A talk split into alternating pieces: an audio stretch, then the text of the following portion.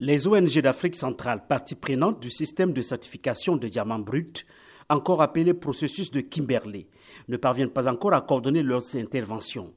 Et pourtant, six pays de la sous-région sont membres du processus de Kimberley. Jaf Bamendio, coordonnateur adjoint mondial de la coalition de la société civile sur le processus de Kimberley. Il y a la société civile qui travaille sur le processus de Kimberley au Cameroun, en RDC, en RCA, mais pas encore au Congo et au Gabon. L'Angola fait partie de ce processus de Kimberley.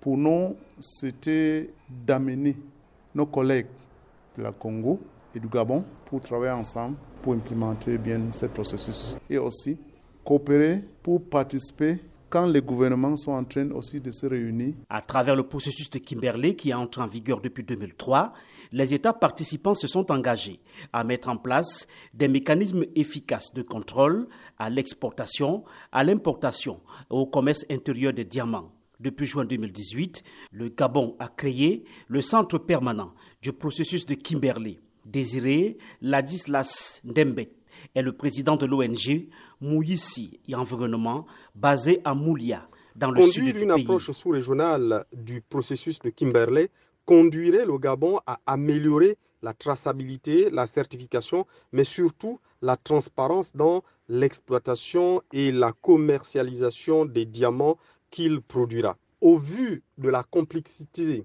du dossier, évoluer seul, c'est aller à l'échec certain. C'est même pourquoi il est hum, nécessaire d'élargir le processus à toute euh, l'industrie du diamant.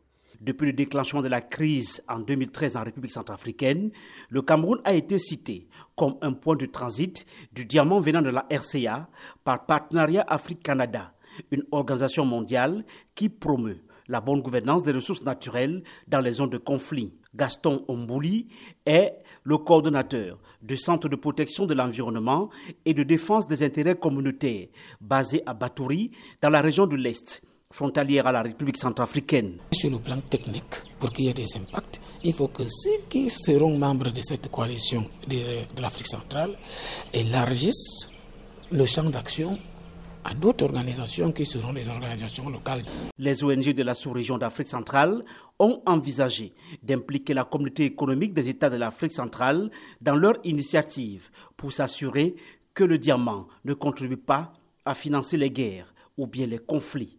Yaoundé, Emmanuel Juntap, VOA Afrique.